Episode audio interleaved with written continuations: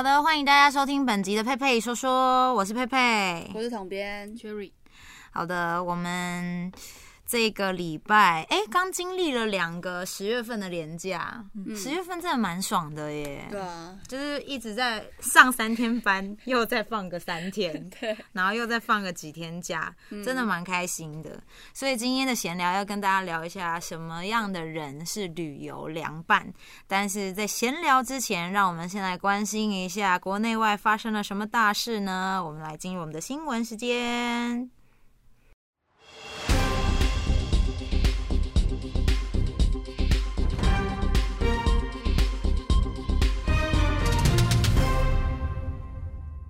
好的，我们第一个要先跟大大家分享的是，一零年那个基本工资要调高，两百八十五万人的健保费也要跟着调涨。那我们就会好奇说，哎，薪资要调多少呢？基本工资从两万三千八百元调涨至两万四千元，然后呢，健保费也将随之调整。卫福部指出，明年起呢，约有两百八十五万人每个月需要多缴三到七十块。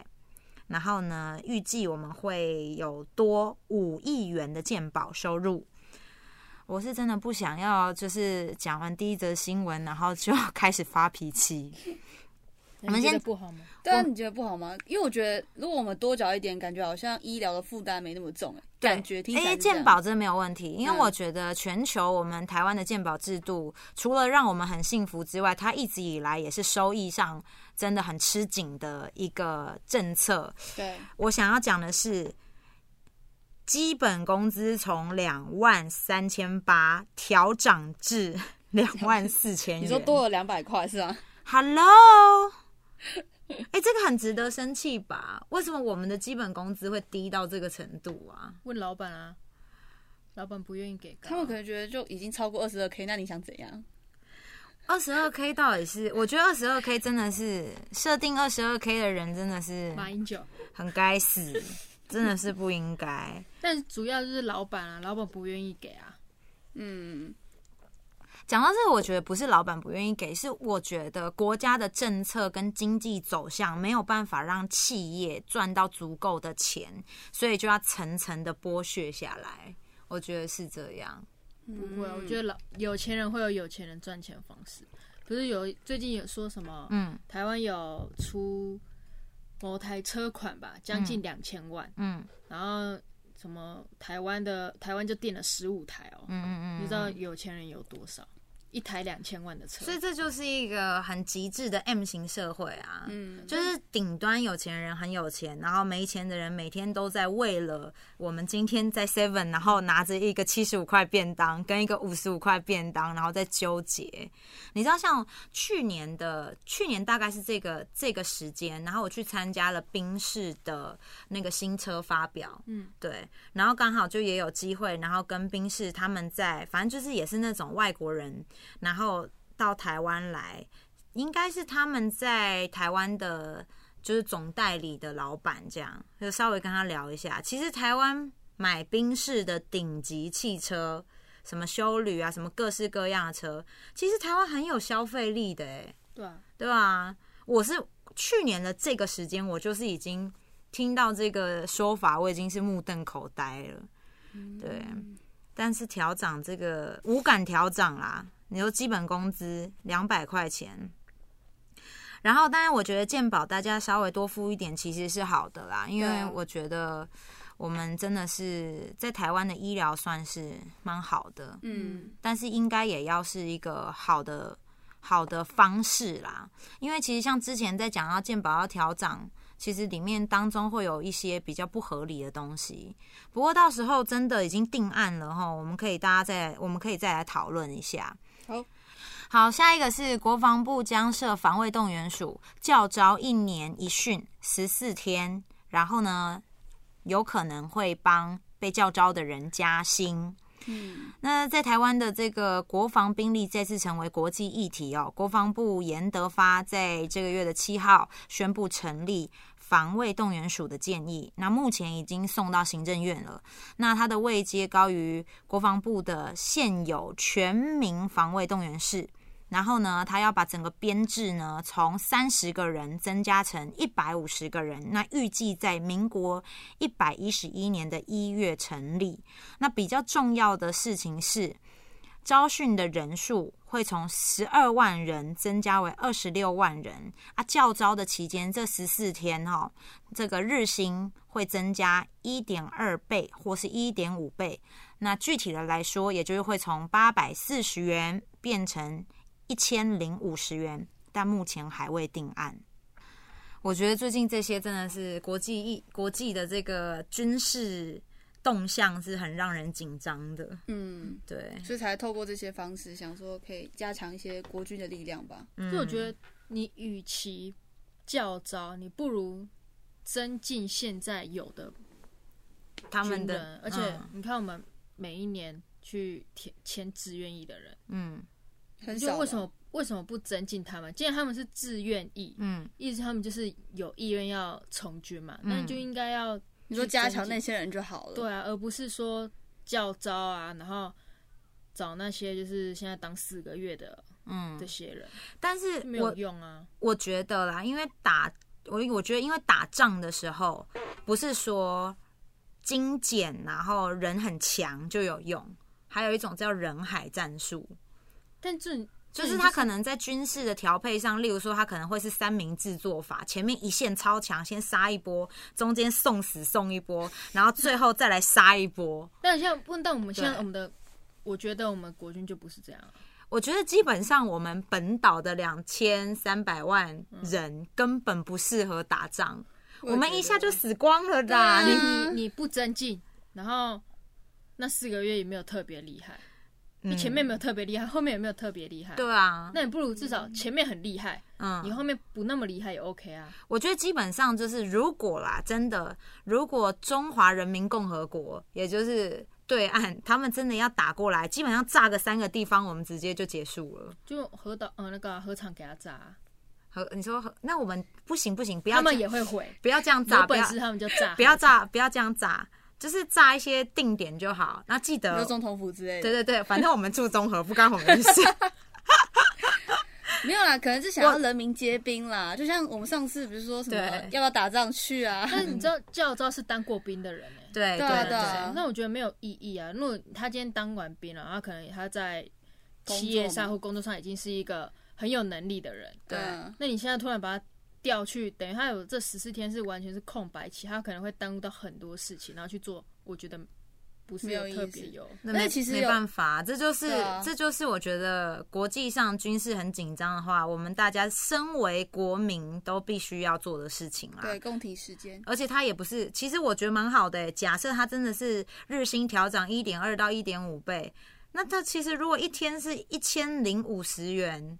我们认真算一下，其实比很多人的日薪高了。但如果这些人是月入十几万，他哪缺你这一天一千元？是没有，我觉得搞到月入十几万，他可以透过别的方式。而且没有 没有，而且三十六岁就不用被叫招了。哦，对啊，对啊，对啊，对啊。所以其实三十六岁，我觉得我们在三十六岁以前，你要月入十几万，就台湾这个经济，我觉得颇困难啦。对啊，可能只有几个人吧。对啊，所以还好，少数。但是我也确实觉得这件事情没什么没什么意义，但还是要做国民义务，我觉得必须要做的。好，另外一个是国际新闻哈，印度大家都一直知道，其实就是男性主权至上，然后男女平等这个议题持续持续都一直在抗争当中。嗯，所以其实有统计过，其实基本上每天每天都会发生有印度的女生被强暴的这种案件。那印度的贱民女子，因为他们是有阶级制的，遭到轮暴之后呢，有一个案件，然后呢，现在目前在印度当地引发了一个示威潮，呃，就是大家要抗争啊，觉得太不公平了，太夸张了，好，然后这个警方宣称这个是国际阴谋，警方的意思就是说，哦，你们是故意把这事情闹得这么大，让国际关注，但实际上印度北方的这个。印度北方省的这个贱民女子啊，讲到贱民女子这四个字，我就有点没有办法好好的讲这则新闻了。对，反正因为他们是有阶级制的，然后呢，她被轮暴之后，就死亡，然后警方抢走被害人的遗体，然后直接把它焚化掉了。所以就直接就说，哎，那现在没有办法证明死者其实是被性侵致死，因为他的尸体已经被烧掉了。然后，所以在这个月的二号，印度的各大城市就引发了一些女性主义呀、人道的这种呃捍卫团体，大家就开始，哎，这个案件是需要值得被全世界注意的。但是他这边的这个就是。北方省的这个警方啊，就是这些警察，他们是宣称，就是说，哎，这个就是国际阴谋啊，呃，其实他是真的没有被性侵啊，巴拉巴拉这一类的。我们我觉得我们相对还是非常的幸福啦。嗯，就是我有我有时候会思考一件事情，就是我们诞生的时候就在一块算安全、安全相对安全的地方。嗯，我我我觉得我们在看这种新闻的时候。我是没有办法想象，我每天就要披披挂挂，脸遮住，只能露出眼睛。稍微风吹动的时候，可能哪里露出来，我走到一个小巷，有可能会被强暴。我没有办法想象这种事情，哎，我也觉得没办法，哎，嗯，我觉得这个真的是很糟。但是在这世界上的很多很多的国家，就是正在不断不断的发生这种事情。这些人还死不认错，就是想要用不同的方式说，哦，我们就是没有做错事啊什么的，嗯。对，很恐怖，真的太恐怖了。好，所以其实大家可以稍微关注一下这个新闻。另外一个就是在韩国的蔚山，三十三层大楼，然后烧成火柱，至少有八十八个人受伤。那在这个月的八号，然后这一栋。嗯，韩国南部蔚山市的一栋大楼，它有三十三层，然后发生了深夜大火。那由于因为它的楼层比较高，所以火势蔓延整栋大楼，形成一个巨型的火柱。目前估计至少有八十八个人受伤，那还没有听说有人员死亡。那其实也是蛮。万幸的，那因为由于当时的风势比较强，所以就是造成了火势一发不可收拾。那不过目前当然已经火势已经扑灭了，那所有人都已经送往医院。讲到这个，我突然间想到那个，我前几天的时候刚好经过钱柜，嗯，就是大火的那个钱柜，林森北对林森北的那个嘛。所以如果今天真的大火，你们知道应该是要往上还往下走？看你在几层楼吧？哎，对，哦，对，好像是，哎，是吗？我以为都要往下。没有啊，如果你今天在顶楼十二楼，你往下搞，你往上就好了。嗯，哦，我我看这影，看这照片，它根本就像一个整栋都整栋都在，它不是烟哦，它整栋都是火，嗯，很恐怖，很夸张，不知道是怎么盖的。所以不是怎么盖的，是怎么烧的？就是钢筋不可能会让你这样子烧。嗯，可能易这个可能这栋大楼的易燃物也稍微比较多，之类的，真的是我觉得这个这个的画面真的是蛮蛮蛮惊悚的。如果大家好奇的话，也可以稍微去查一下。不过火灾真的是蛮恐怖的，而且如果附近有一个地方烧起来，你大概在整个可能几条街几条巷，你都可以感受到那个热度，其实蛮恐怖的。好。另外一个就是刚过完国庆，对不对？对。你们有看台南的这个国庆烟火吗？呃，没有。没有。我个人也没看，我不知道精不精彩。台南的国庆烟火加码三十三分钟呢，释放了两万七千三百五十四发。然后呢，首次在台南举行的国庆烟火秀，然后在这个十月十号的晚间，在安平区的渔光岛上演。台南市长黄伟哲宣布，原本呢只规。那原本规划是释放一万六千八百八十二枚，但是呢，后来加码到两万七千三百五十四发，所以多了一万多发，所以预计三十三分钟内释放完。那安平的这个渔港周围呢，其实早早的时间就已经出现了卡位的人潮，市府预估呢，将有二十万人来欣赏这个烟火。好的。应该是蛮美的啦，三十三分钟很久哎，我也觉得，对啊，真的，我觉得有时候看烟火会腻耶，像一零一的烟火，每年那个什么跨年的时候，其实有时候看看，我会觉得，哦，就那样。你们两个是爱看烟火的人吗？不是，我我不是看人。你说看谁跟你一起啊？我想说看烟火看人干嘛啊？看谁跟我一起看啊？嗯，也是啊，这这个是正确的。但我的意思是说，你本质上有在喜欢看烟火吗？还好，我个人不喜欢。我我其实没有很喜欢那种昙花一现的美丽。哦，而且是人工的，然后我我觉得很失落。你说没一放下，对，就是你这样很认真，哇，就哎 就没了。我没有很热爱这，哎，那这样感觉我蛮喜欢，因为我喜欢听到那个嘣嘣嘣嘣嘣那种声音。嗯，那你不觉得每次放烟火的时候都很臭吗？或是烟很多？哦，那可能就你站错位置。哦，好，有有可能，对对对对对，因为就刚好可能是迎风面。对啊，因为有一年有一年。一零一好像想要提倡环保还是怎么样吧，反正就那一年多了灯光效果，嗯，然后烟火就变少，嗯，然后就觉得好像没有很好看。哦，我我觉得烟火那个散开，然后很大，然后你抬头看的时候，突然觉得自己很渺小，然后天空上好多亮亮的一点一点的东西的时候，确实在那个几秒钟的时候会有那种非常浓郁的幸福感。可是我个人可能很不喜欢的，就是啊，它一下就没了。所以他才放三十三分钟啊，不会一下就没了。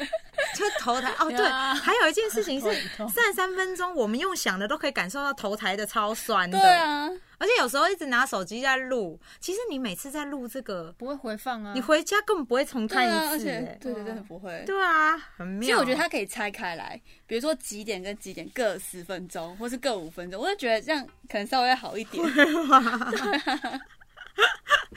这样我会觉得很烦呢，我可能就是要在一次赶快把它弄，我可能就要在那边等很久，还要逛一逛、吃一吃，然后又在那边看。我觉得还有一件事情是我很害怕人很多的地方，所以主要每次看烟火的时候人都会爆炸。嗯，对啊，大家都想要。对，人只要一多，我就会有一点躁郁。嗯，好，另外一个比较重要的新闻是新冠疫苗即将要到手。虽然说这个新闻它是用一个惊叹号表示新冠疫苗要到手了。但我觉得可能还是有一点点疑问啦。呃，争取新冠疫苗呢出现重大的进展。东洋药品在这个月的十二号宣布正式取得德国 B N T 的新冠肺炎疫苗台湾代理权。那东洋药品的总经理施俊良指出，目前世界上最受期待、即将进入临床第三期的疫苗有四个。那台湾的东洋药品呢，经过多次的沟通，今天正式取得了德国原厂 B N T 的授权书。那所以预估哈。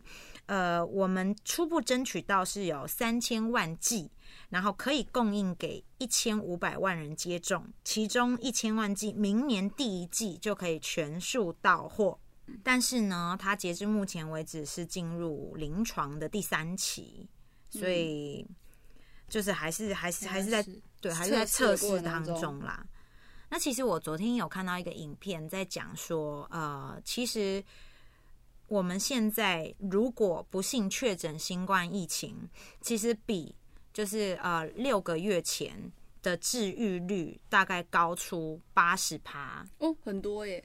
原因是因为其实现在整个医疗团队已经越来越了解。你看他当时突然间爆发的时候，大家真的是完全就是摸不着头绪，它到底是一个怎么样的病毒。现在大家慢慢慢慢已经了解了，所以就知道怎么样去做初期、中期跟后期的治疗。所以其实大家也不用过度恐慌。然后其实全世界都在研究疫苗。哎，毕竟川普已经痊愈喽。我觉得他根本没有得。是吧？那可能？不知道。你知道我家父三天就出院，蛮快，蛮哦。对，三天。你知道我家富美啊？他感冒已经三个礼拜，到现在都还在咳嗽。哎，我不懂川普为什么他是确诊新冠疫情，要是新冠肺炎啊，三天可以出院。他超人啊！对，他是超人呢，美国队长。对啊，不死之身。我觉得他三天出院这件事蛮，而且他重点是他医疗团队还说，嗯，他都怎么怎么，我们怎么验他都是阴性，所以他已经好了，就可能就从头到尾都是阴性吧。对啊，所以怎么验都是阴性 啊。但是讲到这件事情，若是他是美国队长，或是他真的是超人，嗯，这些我真他就不会得啊。对，也是，所以就没得啊。不死的那个，对，不是重点，就是我看以后我看这种英雄片就直接吐哎。再也不看，对啊，我没有办法接受哎。另外一个就是，呃，岛内的小新闻哦，景文科大。迎新尺度太大，迎是淫荡的淫，然后有六个学长姐被判拘役。那在二零一六年的十月七号的时候呢，这个景文科大有四个学系联合办了一个迎新活动。啊，主要其实比较有问题的就是学长姐玩过头，不只要求学弟妹脱内衣裤，还有互舔额头上的甜面酱。逼迫他们亲嘴呀，暧昧的挑逗，有一些大胆的色情化游戏。那新北的地方法院认为，这六名担任活动干部的学长姐涉及了强制罪。然后审理之后呢，判这六个人拘役二十天到四十天不等的刑期，那都可以一颗罚金，同时也可以上诉。你说你这新闻你没有关注是不是？因为这那时候好像。闹蛮大的，怎么样大？就是大家都会知道，因为迎新，因为你知道每一年到这个季节，就是大概十月、十一月就开始会有一些迎新的活动。不是，但是这些是影片流出还是怎么样？学弟妹去告学长姐，对，就是会在论坛上有很多人在发这个讯息，然后就开始有一些论战什么的。但我觉得脱内衣裤真的不太行哎。但重点是我以为这件事情很早就解决，就四年后才结案，对，就要毕业嘞，甚至可能早就转学什么。对啊，但我觉得当设计这个游戏真的蛮无脑的，真的哎，脱而且额头上的甜面酱不行哎，我就想要人家额头出油唱对啊，而且到底谁准要强迫人家脱内衣裤啊？而且我太烂了，而且我内裤真的都是蛮可爱的。没有，你是脱内衣。哦，对，男生脱内裤，谁想要知道啊？对，好啦，但是我就希望这。这个这六个学长姐呢，好好的反省一下。但我想四年早就反省完了啦，没事啦，真的小事情。好，另外一个就是日前就是黄鸿升小鬼过世之后呢，大家有帮他办了一个追思音乐会。然后反正我觉得上面有各式各样的好朋友啦，呃，大家都在讲说，其实杨丞琳唱歌唱的。很紧，对，很吃力，对。那吴宗宪啊，Kid 啊，就有呼吁说要及时说爱。好的，那所以也是希望大家其实借由这一年有好多人就是突然间的过世，我们也可以更懂得珍惜身边的人。好的，这就是这一周的国内外大事。接着下来就进入我们的闲聊时间。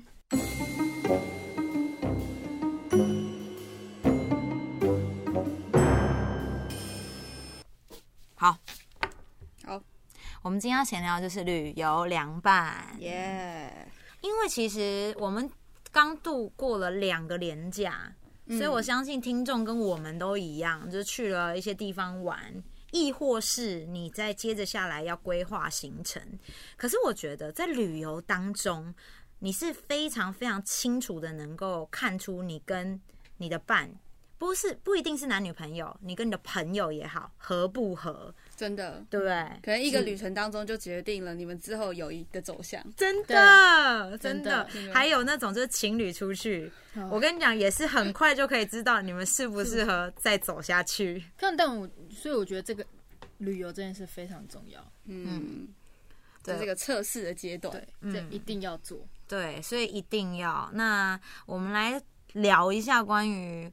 旅游当中怎么样是好的伴侣？嗯，怎么样是很烂的伴侣？所以我在网络上呢，就是有看了一些什么神队友的特质。好，那我先讲第一个，一起做功课、分担工作的人啊，会一起规划啦。对，比如说可能住宿啊，然后交通啊，或是景点啊、吃啊，嗯，就大家怎么分配这样子？我觉得这很强。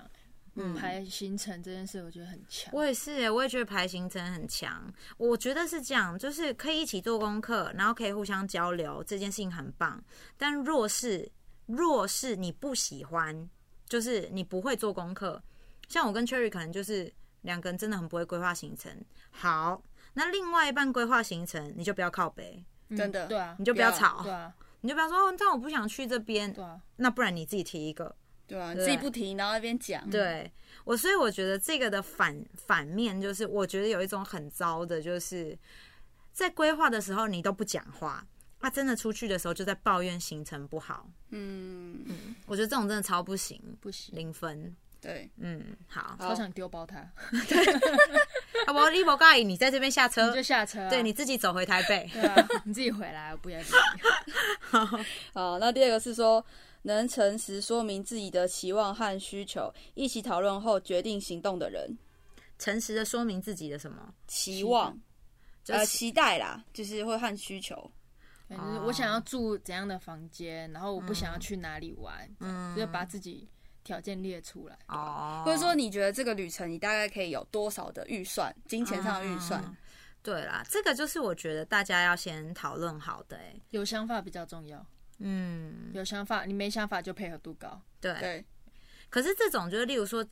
这种我觉得一开始会讲啦，就是例如说，哎，可是我这一趟可能我只有五千块预算，我只有三千五预算，我觉得这是真的，大家都要讲清楚，不然有时候，因为我觉得大家的，呃，我觉得大家的财力不一样，对，非常有可能说，哎，我今天去选了一个一个晚上可能就五六千块的饭店，对，啊，结果其实我的我的伴侣他根本就没有财，就是没有办法去支付这个钱。对啊，我觉得这也是蛮吃力的，所以这一定要讲清楚，对啊。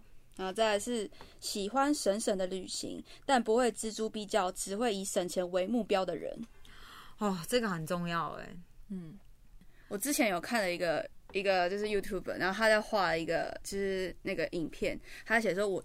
就是我是出来玩的，嗯，所以他就会以这个理由，就是买各式各样的东西，就觉得哦，这个好像两个价钱很贵，比如说这个餐厅跟那个餐厅，一个高级，一个是小吃摊，大家会觉得说哦，我今天是出来玩的，所以我就要选择比较高级，嗯，对，就是类似这种心态吧，就是你应该也可以适时花一些钱，但有时候如果你想省钱，也可以就是去讲吧，对，看你要用什么风格在玩，我觉得可以。我觉得这种就是也是大家要取得共识，就是我们这趟旅程是要走什么样的风格。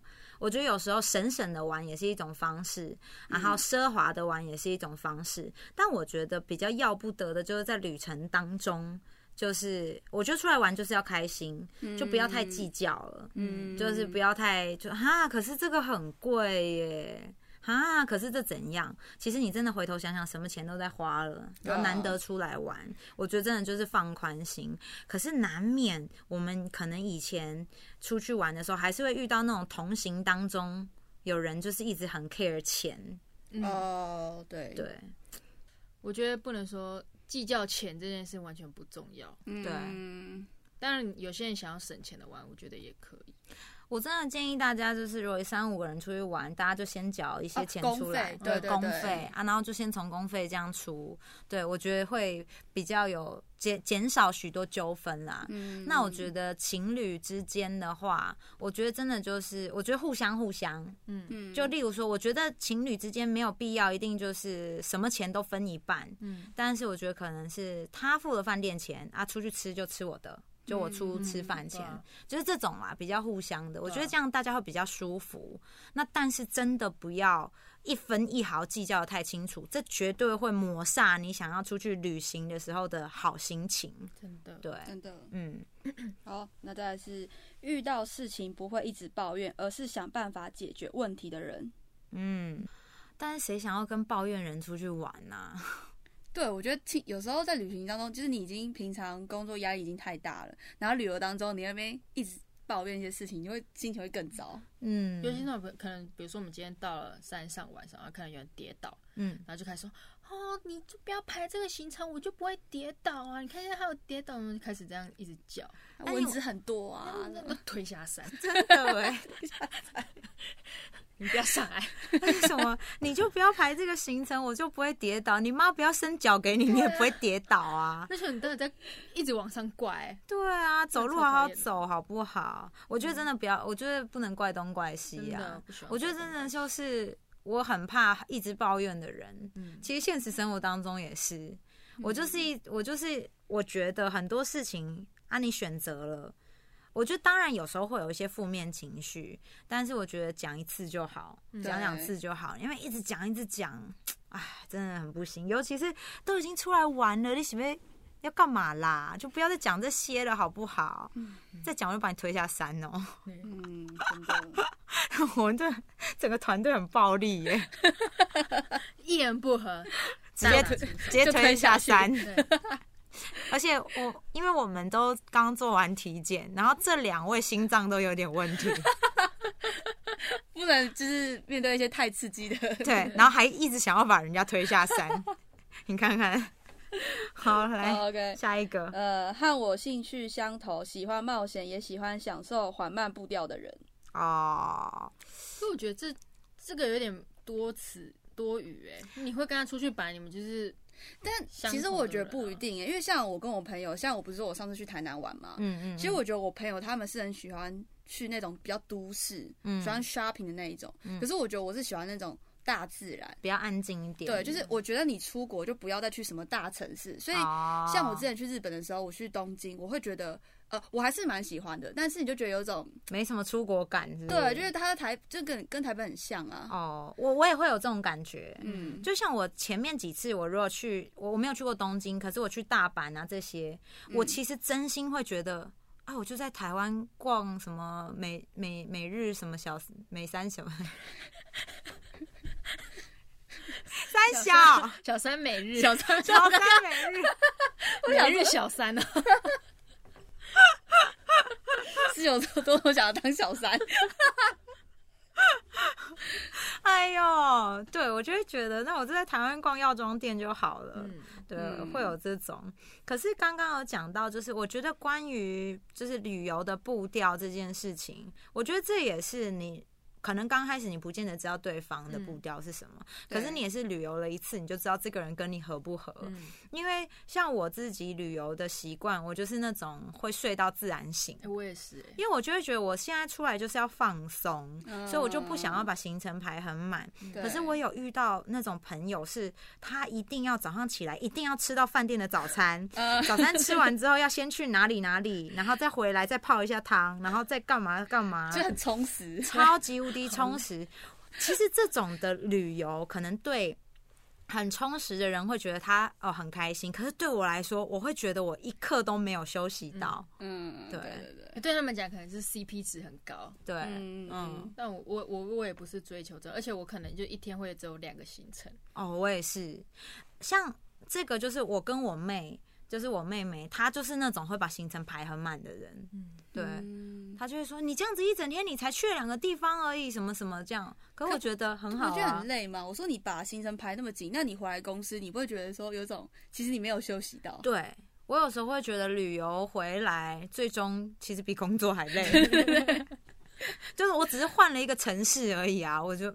没有没有必要，所以我喜欢缓慢步调。可是没有哪一个比较好，哪一个不好啊？我觉得每个人的旅游习惯不同，他们看的东西确实也比较多。对啊，我可能看的比较少，可是我开心就好，因为我觉得这才是旅游的真谛。嗯嗯，没错。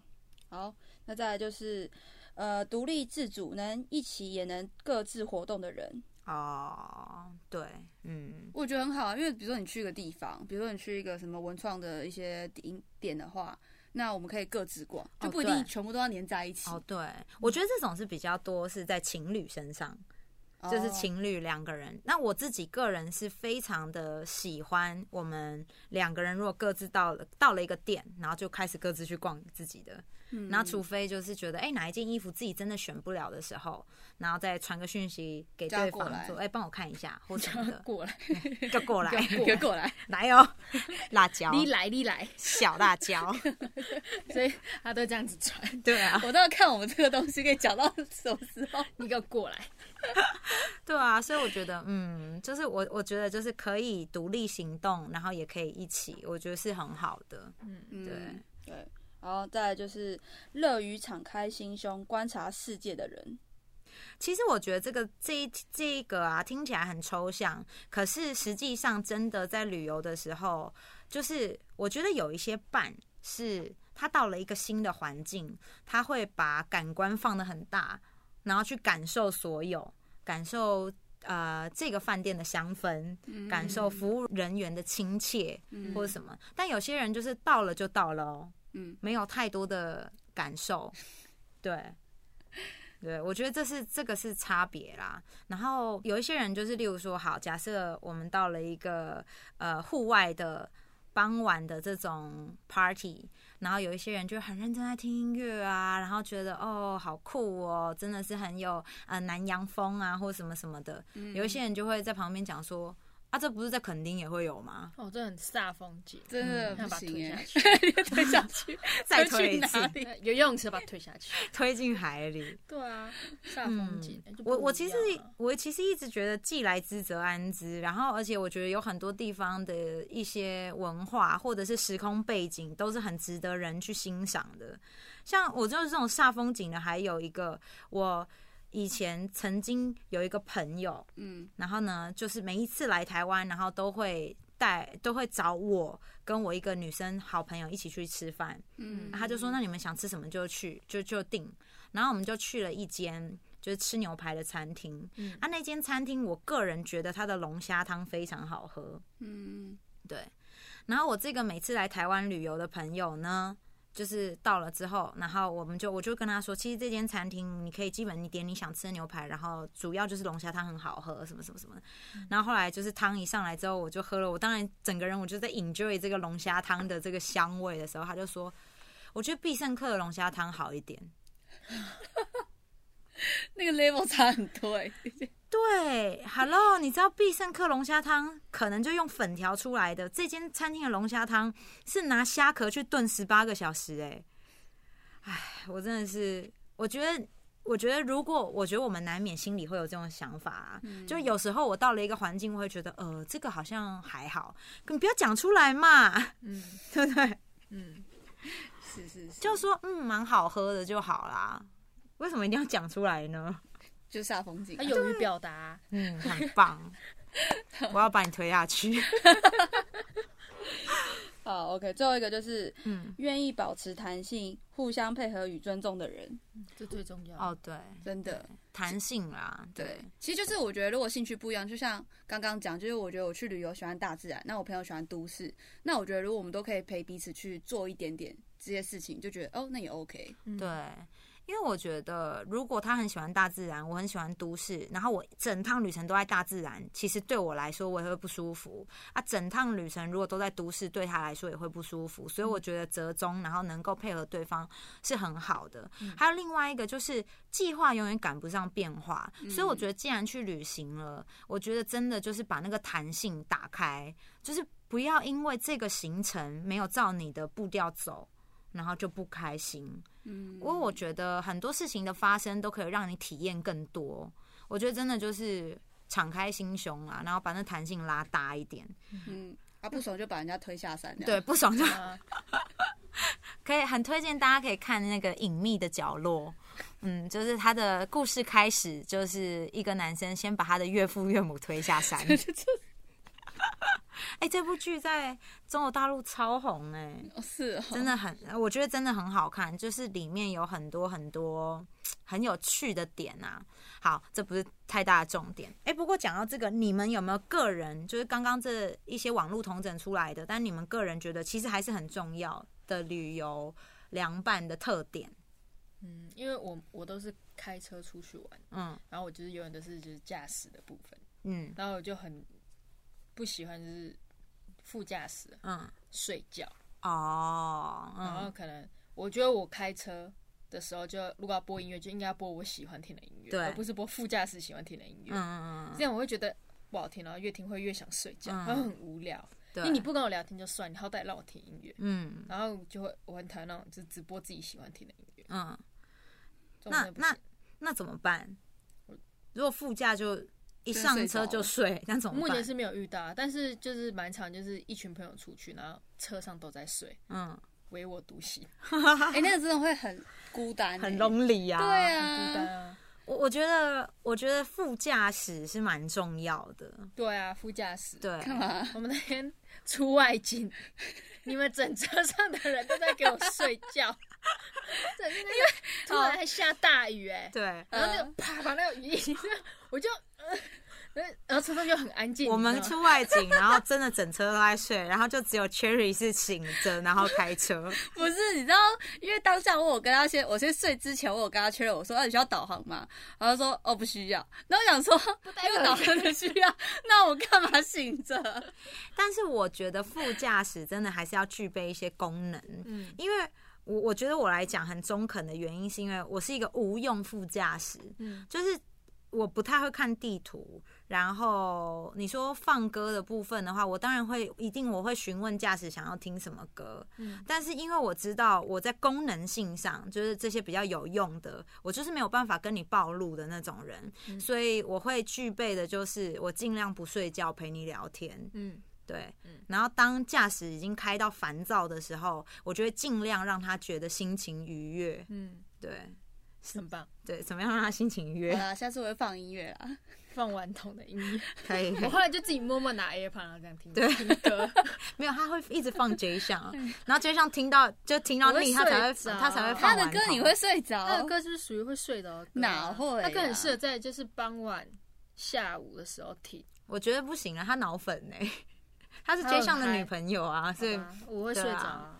对，所以我觉我觉得，如果驾驶也可以很清楚的告知说他喜欢听什么歌，我觉得也很好啦。就直接播驾驶的音乐，对对对，音乐清单。其实我觉得这样就好。对，因为我有遇过男生是非常在意对方睡觉这件事情，这都还好。我就要看啊，万一如果他是在意，我当然就不会睡着啊。如果他不在意，就对。重点是要是你男朋友啦。如果今天是追上，你就不会睡着，你眼睛还会一直有爱心，然后这样一直看着他。坐在副驾，然后这样。对啊。他开车。哪里车子哪里可以吹？前面啊，前面不是可以那个？就这样。什么手势啊？那 Cherry 啊，不是那统编呢？应该是说，我觉得可以尊重啦。嗯。就是因为毕竟我很喜欢哦，因为我每次旅行的时候，我都会摄影。嗯，所以我就觉得说，如果你愿意等我一下的话，哦，对，因为因为我会我也会拍大家，我也会拍景，我也会拍一些动物什么的。但如果他会一直催我，你说不要，赶快走，赶快走，我就觉得有种不行。就是我希望可以记录那美好的时刻。哎，我觉得这很重要哎，因为其实我出去我很爱拍影片。然后我就会每个，因为我都会我都会想要把每一趟旅程做成一个短短的影片，然后我们回去看的时候，就会觉得哦，当时发生什么事情。我觉得对对方真的就是，如果可以给你包容，然后等你，或是配合你一起拍，我觉得很好哎。对，这件事情很重要。有些人就会，我不想被拍了，我不想怎样，不想怎样。嗯，推下山。对，就是要再被推下去。啊，还有，我觉得其实帮对方拍照也很重要。对啊，要会拍照，对，要会拍照。哎，记得要把脚拍进去。Who cares 一零一长怎样啊？重点是我。然后就说，可是我没有拍到后面的景，不重要，我的脸漂亮就好，脚有在就好。真的，对，我觉得会帮对方拍照也是一个很加分的。嗯，就例如说。偶偶尔就是一坐下来，然后如果对方可以说：“哎，我帮你拍张照。”我们心里其实蛮开心。对对对对对对，帮你拍张照，然后就都是后面的景。对，然后拍张照，然后你背光，脸全黑。对，然后外面景好漂亮，很漂亮，外面很漂亮，然后脸黑的，这拍超棒，推下山，真的。对，因为我觉得大家审美观不一样啊，但是我觉得会主动帮对方拍照是一件很好的事情啊。我觉得拍照也是一个，如果情侣出去的话，它也是一个小情趣哦。对，可以设计要怎么拍照。但男生会不会觉得很怎么讲很辛苦，又要去学？因为有时候男生的观点跟女生观点其实蛮不一样的。嗯，而且有时候像我喜欢的钢铁直男，没有在 想要跟你设计这些。哦，我很怕我，你要设计一下就直接被推下山了。你被推下山？对啊。哎，我跟你说，我们等下来拍什么干？直接推下去，烦不烦啊？不就拍照吗？对啊。啊，我好像我我喜欢设计小桥段。嗯嗯，好啦，我会就是叫对方，哎，你现在摆什么 pose 给我拍这样。我觉得这样很好啊。对啊。哎，但我觉得我是尴尬的，就是我喜欢拍别人，但我不喜欢别人拍我，因为我会一脸超尴尬的。所以我喜欢拍脸尴尬的，我最喜欢就是哎，你给我一个尴尬的脸。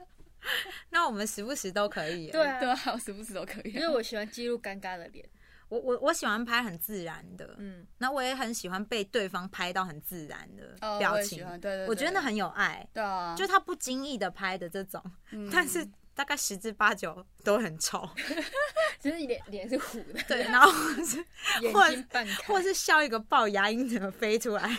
整张照片牙龈占百分之八十，但是技术不好啦。哦，好吧，我以为是我长相的问题。好，那你嘞？我个人，嗯，我觉得啊，我觉得旅途当中有话聊很重要。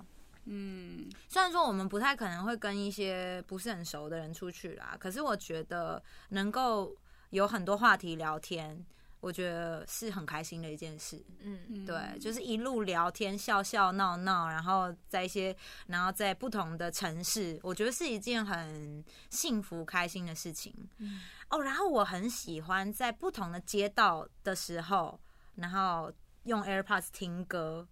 嗯，就很。我觉得我自己的世界里有一种很像在拍电影的感觉，就有有你知道有电影配乐，然后配着不一样的街道，这种感觉，我觉得如果对方可以跟我一起分享这件事情的话，我就觉得蛮蛮开心的。嗯，对啊。哎，我觉得我去日本会做这种事，哎，因为就也会听一些日本的歌，嗯，然后就去日本的时候你就放一些你很常听的日文歌，你就觉得哦。哦，就有来到日本的感觉，对对对对，不然真真的有时候去日本一些比较大的城市，你真的会觉得你在中国大陆啊，嗯，对吧？他们都是一些中国人讲，去那儿退税，那这在楼上，对，在楼上，哎，小姐姐想买什么？哎，这个我们卖很好啊，这个 EX 决明子，就是这种感觉啊，你知道？那没有问题啦，但就是我觉得要有一种真的哦，置身在。他乡的感觉，我觉得靠音乐可以增添那个感受。嗯，好的，这就是我们本周跟大家分享的这个新闻大事以及旅游凉拌啊，千万不要就是被人家当做不适合一起旅游的人。嗯，对，希望不要在山谷看到大家，推下去就是雷队友。现在有多少人？对。就说：“哎，你看一下下面，呃，什么？他说这些都是不适合一起旅游的人，这些都是曾经跟我一起来的。谁啊？下去看就知道了。你去看吧，推下去。好的，那祝福大家，就是这未来一个星期也可以过得非常的开心。然后呢，如果接着下来要规划行程的话呢，可以找出最适合跟自己一一起旅游的人。嗯，好，谢谢大家本周的收听，我们下个礼拜见，拜拜，拜拜，拜拜。